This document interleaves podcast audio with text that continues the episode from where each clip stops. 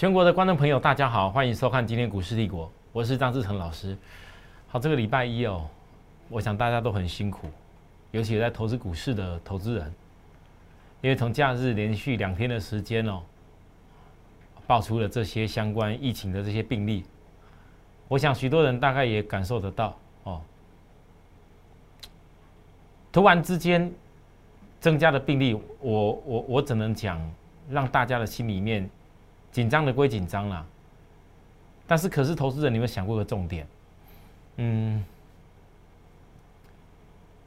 当我们台股之前在大家觉得全世界第一强，然后我们那些什么涨价题材哇多厉害啊，那些电子股等等多厉害，完全都不理会人家美国的疫情、国际的那些疫情的变化。然后我们自己模范之优生的一个心理状态的时候，你们想想那时候你们在股市是不是都一直在乘风破浪？然后到了今天，突然之间疫情在台湾这边，我只能说，我不是研究疫情的专家，但是我是一个分析师。我在上礼拜特别提醒大家，各位你要心理准备。疫情这件事情是已经在眼前，这是确定的。我为什么特别把万华区茶艺馆给圈起来？因为那个地方，就我的了解，有人也许你没有到过这个地方也不一定啊。但是我相信，只要你有去过台北市的龙山寺旁边那一条夜市，然后茶艺馆就紧邻在旁边，那个。如果不是因为最近疫情的关系，你们回想一下，曾经有到过那边的部分，那个人来人往是多少人？然后就从那一条主要的干线，也从万华又延伸到新北，新北又以板桥为主，这两个加总下来，其实主要的区域就在这边。来到了今天下午，指挥中心所强调这些疫情病例的部分。哦，染疫者又比昨天还要多了一些，可能许多人看了会觉得说：“哇，好恐怖哦！”但是各位投资人，你有没有发现到一个现象？其实股市早就已经在反应。就从我五月一过来，我就很清楚跟大家讲，我认为台股基本上。涨幅超过的公司一定要反映，因为财报低季的关系而下压。只是真正下压的过程当中，到了某个阶段，已经压出比股票实质的本质更低的时候，那重点来了。大家有没有翻到最近有很多公司已经落到净值以下？大家有没有发现到，有很多公司的本益比已经，你不管从去年第四季或今年第一季算，都又回到低本益比的位置。可是呢，却市场大家都还是很害怕。你从今天大盘的表现都知道。那我只能说，各位，如果你静下心来想，假设股市很多事情都会有人早知道的话，那么对于疫情的一个状况，我认为也是有人早就已经预测到。所以才会来，各位。首先，你先看，当你在今天看到大盘好像这一段时间从一万七千多点，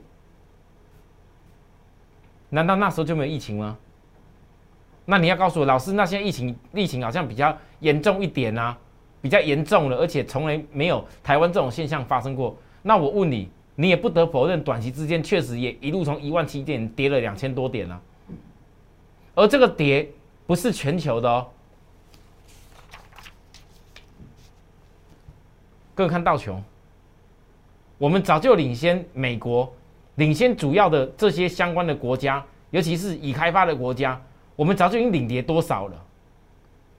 这就是台湾早就提早在反映实际的疫情的数字，只是在。政府还没有公告的时候，很多事情还没有公布的时候，我们不得而知而已。可是，如果你在股票市场有基本的，我不能讲说你一定要什么风险意识要拉到最高最高，可是只要你有一点点的风险意识，就像我常讲的，散户投资人，你不要想要说赚尽天下财富啊，我做多也要全部从低赚到高大赚，我做空也要从高压到低，我要大赚。其实散户投资人，你给自己一段时间的投资里面，你最重要的理念跟精神，你只要不要在人家市场一片火热。去追逐股价的时候，你去跟他追股票。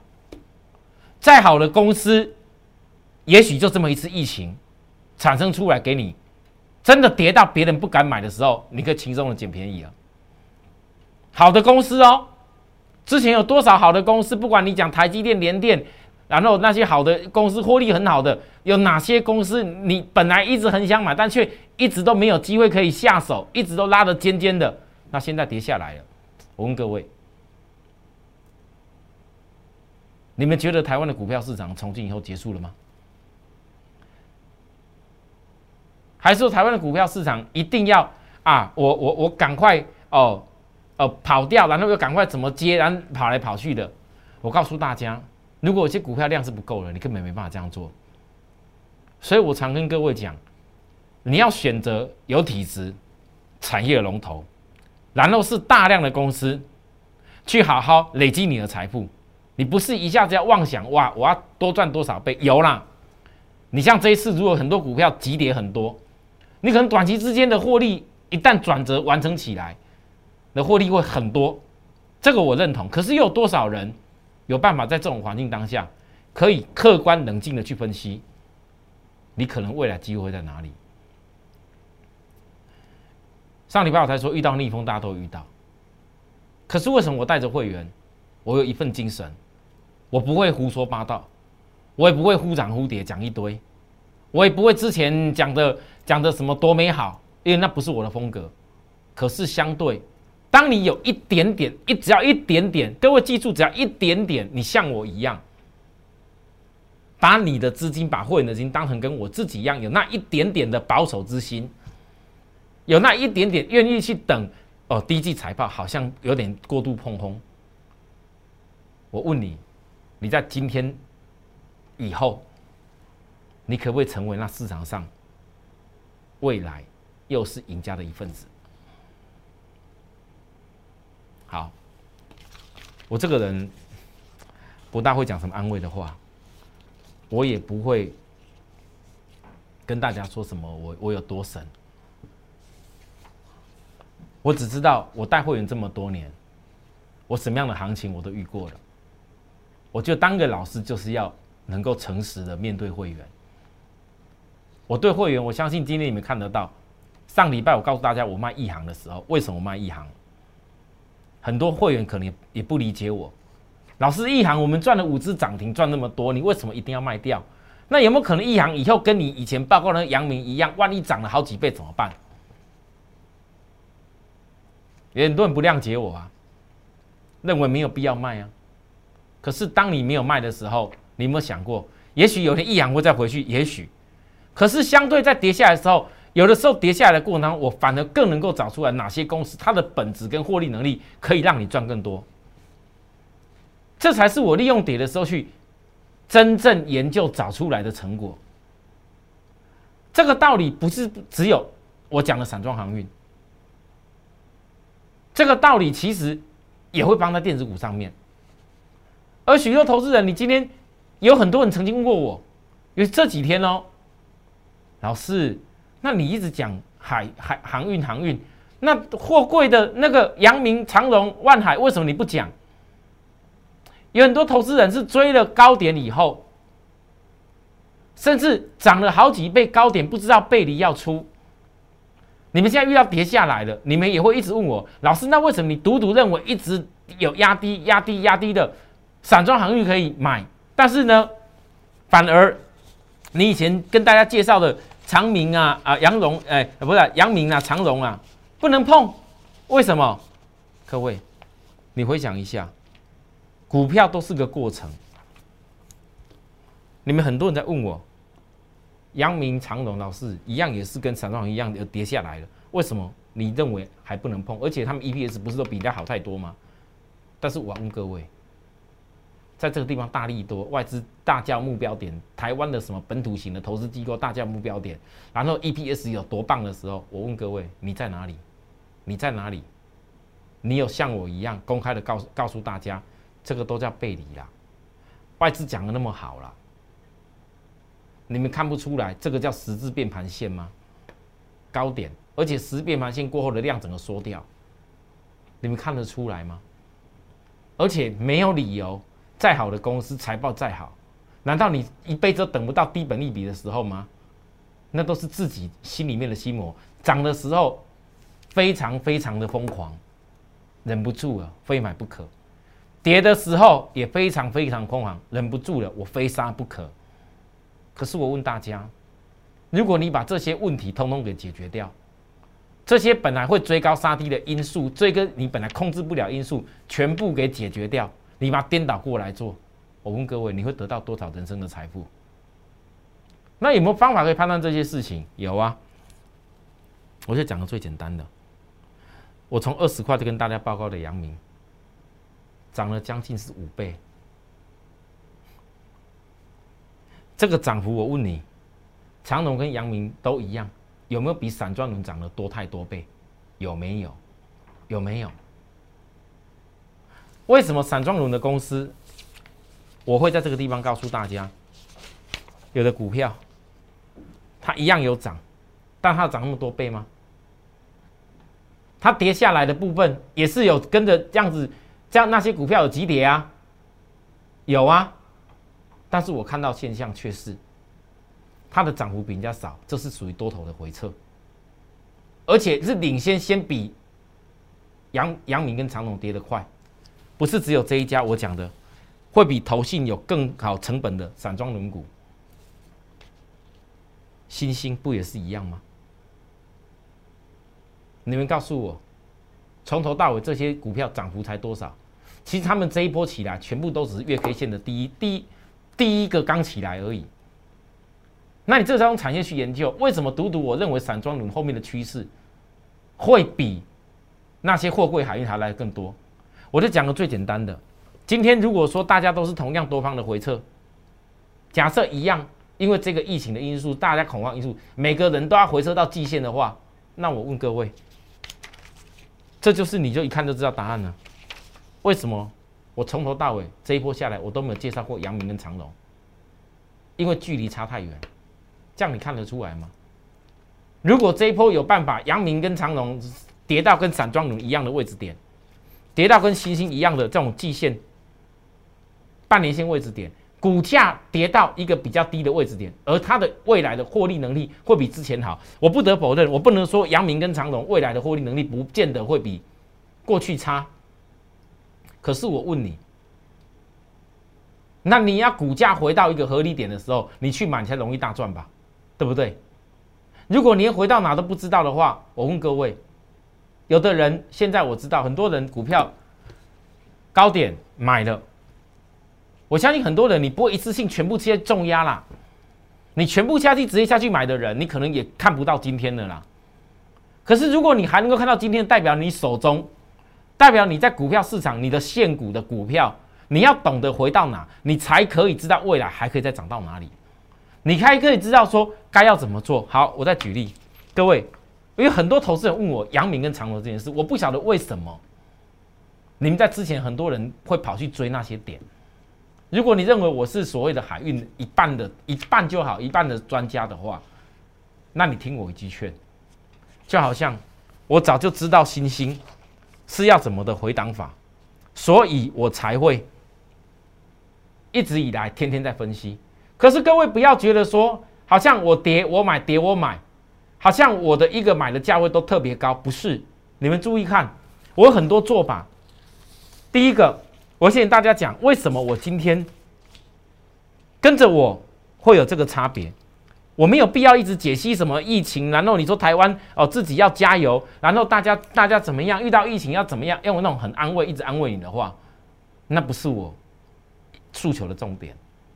我当一个老师，唯一要比一般的投资人最大差异是，当你面临到任何行情、任何问题的时候，假如我有办法帮你节省成本。假如我的一个操作功力是能够帮你节省成本，进而在未来还能够反败为胜赚更多的话，那么我这个老师当了就有意义。你来跟着我当会员，我才能帮你解决问题。如果说你就像我上礼拜讲的，我上礼拜跟大家讲的很强烈，我说有些融资投资人，你真的要自己赶快痛定思痛，你要赶快调整起来，你要赶快退出，不要再一直用那个融资在那边弄了。你看呐，你们觉得很多人看我的节目就觉得说，好像我我我讲的话好好重哦，老师啊，你怎么突然讲话讲那么重？老师啊，你怎么把那融资讲成这样子？人家也不是刻意的啊。那我问各位。如果你不要贪婪用融资，会有今天这样没有办法收拾的结果吗？只要你今天是有限股，只要你今天照着基本的投资逻辑，愿意去当一家公司，看他未来当当个正常的股东，有什么理由好的公司你看不到未来？就算面对疫情，以前我们也面临过啊，还全球的嘞。现在台湾这个疫情的因素，我承认。台湾这种潜力型的市场，有人不计代价丢出来，当然会承受压力。但是我问各位，你有没有想过，你今天你如果自己要整个等以后返回回去的，我没话讲。可是假如你有更好的方法，可以把你的资金活用，你的持股活用，你要不要试着跟我做做看？好，我要讲一个，来各位，这必须要事前判断的哦。哦，今天八点五十七分，全国会员好。八点五十七，盘前。台湾疫情恐慌，我认为是一时。全球经过施打疫苗后，经济复苏并不会因为台股的压力而停止。尤其前两周台股领先急跌，就是有人领先反映这个疫情这件事。我的经验是怎么急跌的好股票，就会怎么涨回去。尤其上周散装轮外资大买，新兴若有跌停板，请会员直接买进。然后我还预告哦，各位你看我怎么教会员的哦，我拉高往旧股票当冲来。九点五十五分，全国会员注意，来，这是我自己手机印下来九点五十七分的时候，早上有买了二六零五星星的人，请在今天涨幅超过十趴的时候，现在用市价旧持股卖出早上一样的张数，当冲小获利，降低成本，本来的剩下的持股这不卖，各位，你看光一个今天，如果今天你跟我可以一样这样做，争取到一个几乎涨停板的幅度十趴，我问大家。这差多少？差多少？你等这一整天，完全没变化，哪怕今天最后收盘只有收在这里，你整这一整天完全没变化，你的成本又降低下去了。如果我未来带着会员，我不相信说一个连续在卖超卖区的股票，而且呢，这个全球的部分我也知道，B D I 指数最近有回档，我上礼拜就预告过了。因为我看到的重点是来自于中国大陆在钢铁那边涨幅太太夸张，有点涉嫌炒作的因素来降温，铁矿砂的部分也降温一下。那我之前没跟大家讲过，整个 B D I 指数就是衡量大宗物资、铁矿砂等等综合起来的运输成本。那如果说那些相关的大宗物资有被中国大陆稍微打压一下，那是过热打压。那你告诉我，这趋势结束了吗？哦，老师啊，这个突然间跌量可能已经完全没没没没得看了。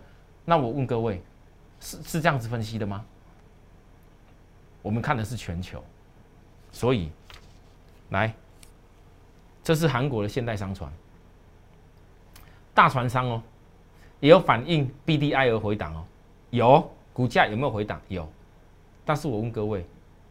排除了台湾今天因为疫情的关系，你觉得一样是在全球这些相关的散装的船队的船商，我们拿国际性的大船商来相比较，他们跌像台湾这么多，一样当时大家都突破高点，有吧？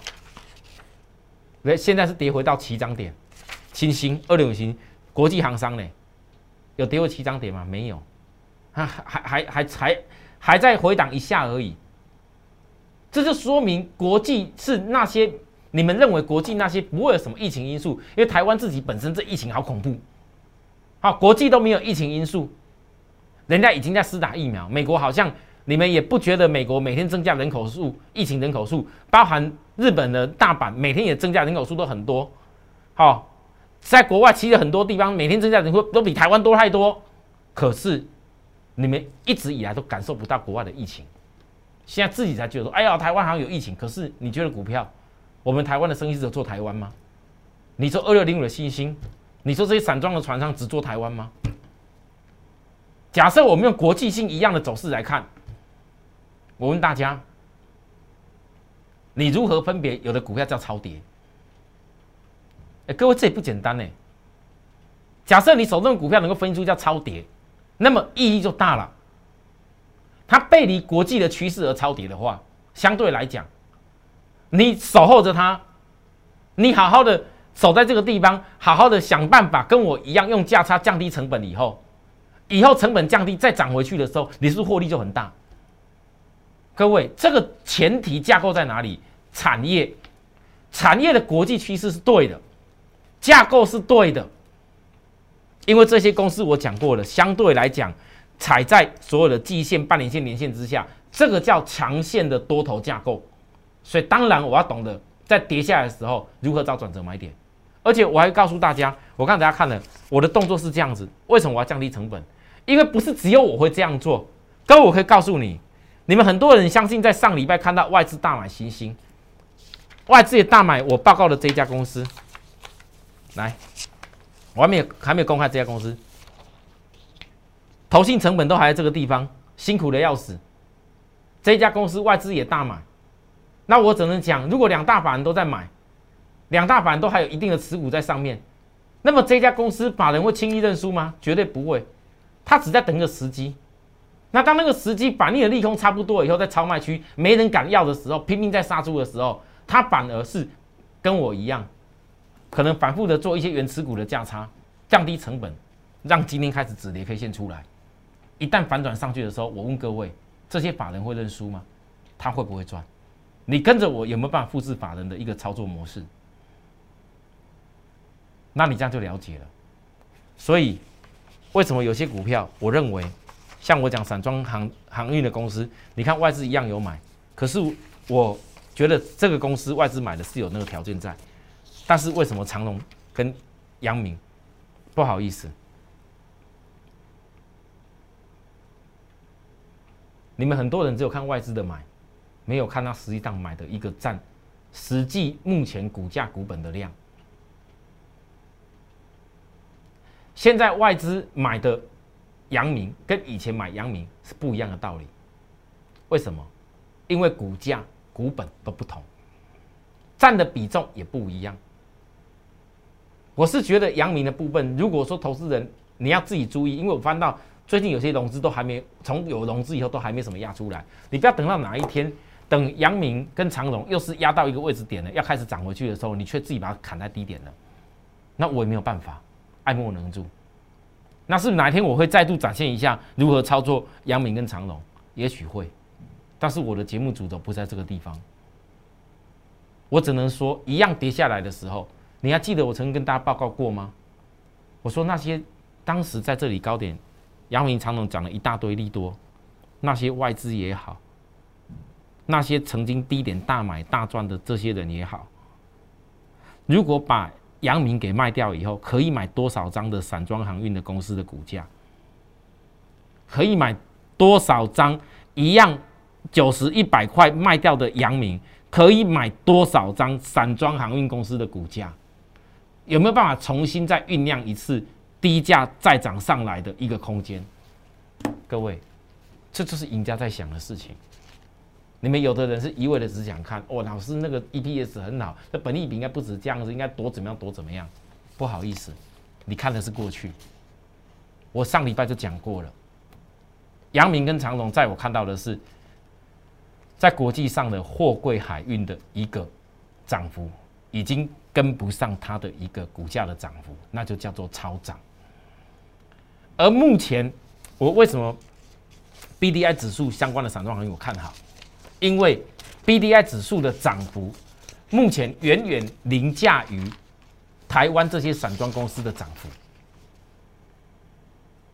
所以才会有所谓的落后比涨的空间呢。好了，反正跌到这个地方，听得懂的就听得懂，听不懂的。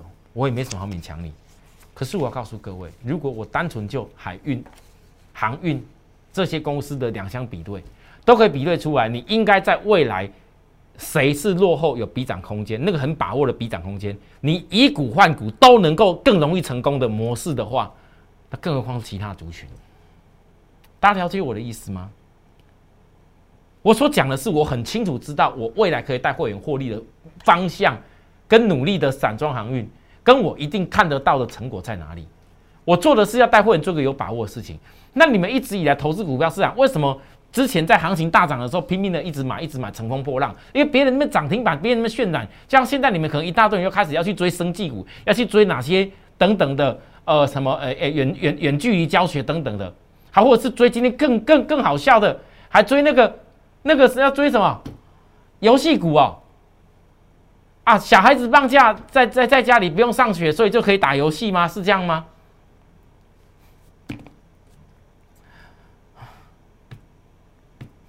各位投资人，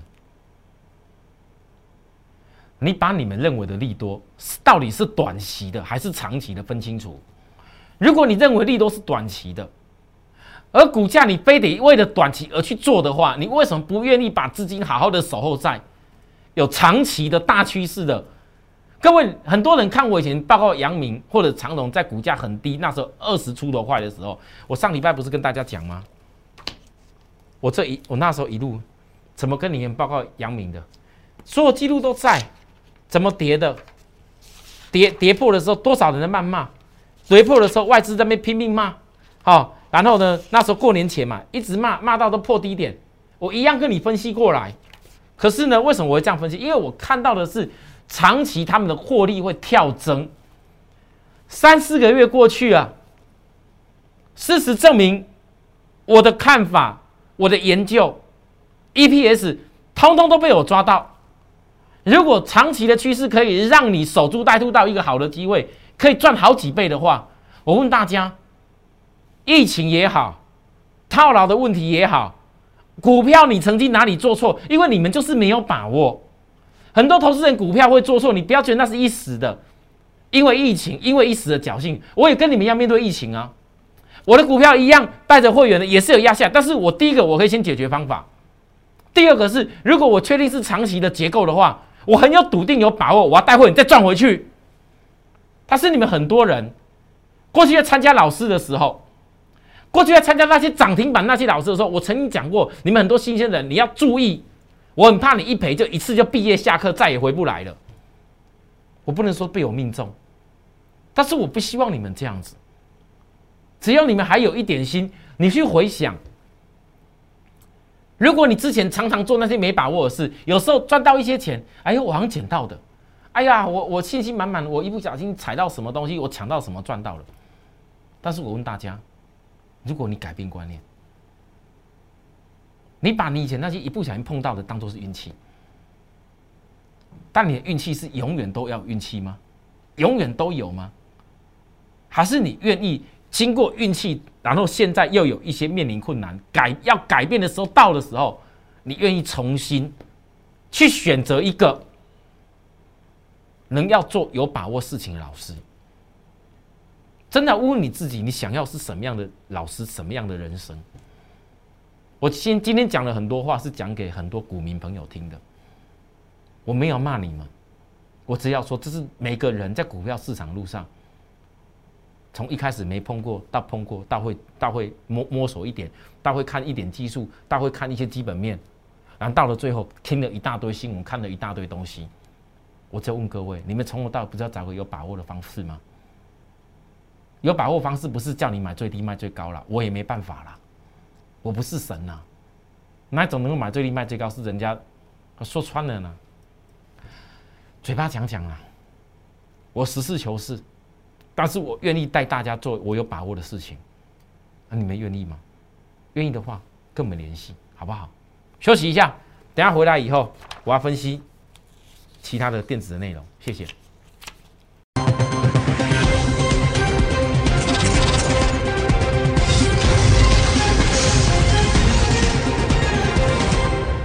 好，欢迎回到节目现场，各位，我上半场我讲了这么多，其实从头到尾就告诉大家，如果当你们今天看到我还在分析我所看中的东西，那只是我只专注在自己看得懂的产业股票，我不随波逐流。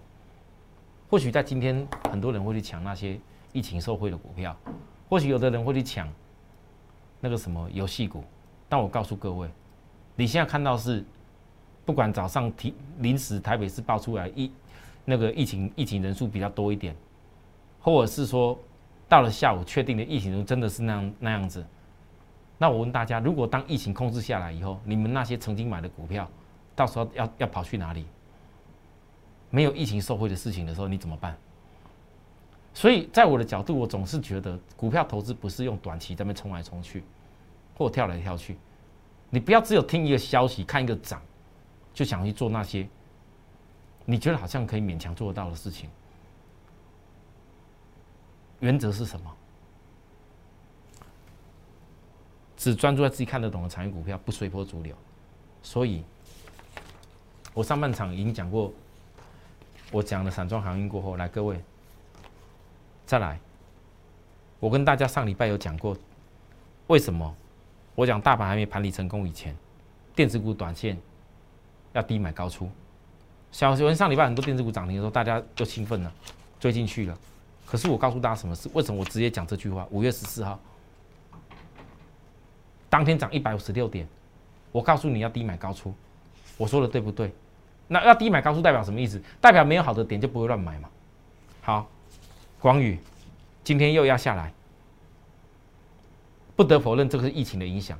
本来其实到上礼拜这个转折 K 线就已经是完成了一二三啊一二三四五，这是本来就第五波的破低点的下跌。今天这个地方又受到疫情的压力。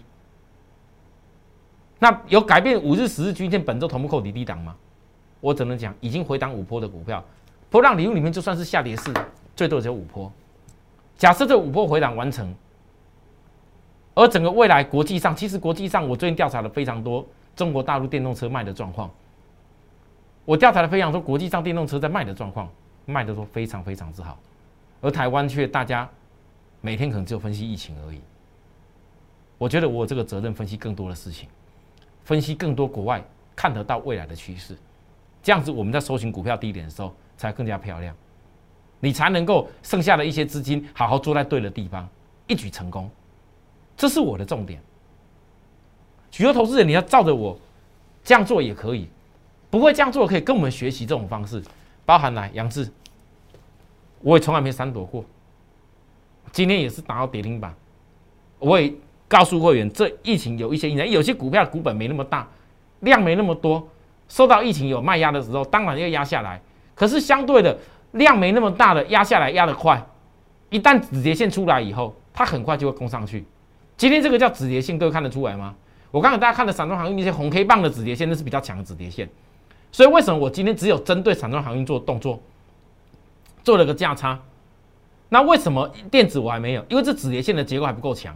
这超卖去好几天的，如果说这边融资可以杀得出去够多的话，相对来讲，这个止跌线本来两天内必反攻，一旦反攻过后有出现所谓的转折 K 线，各位，那力道就强，我自然就会再度动作。我所有分析东西其实看似有点难，实际上不过就是在一个量跟价的行为跟你分析而已，而且我都能够预判。为什么我可以预判？各位，因为我看到的现象就是这样子。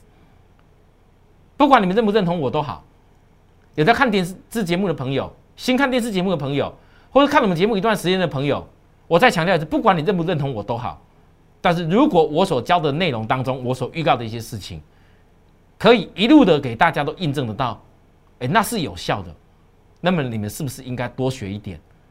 那如果真的自己盘中没有空学不来，有需要我们来帮忙，我随时欢迎大家。记得我们的 line 加入以后。当我的好友，我不会一天到晚传一大堆有的没有什么名牌什么，告诉你呀，赶快赚，赶快怎么样啊？好，也不会一天到晚那么恐吓你呢。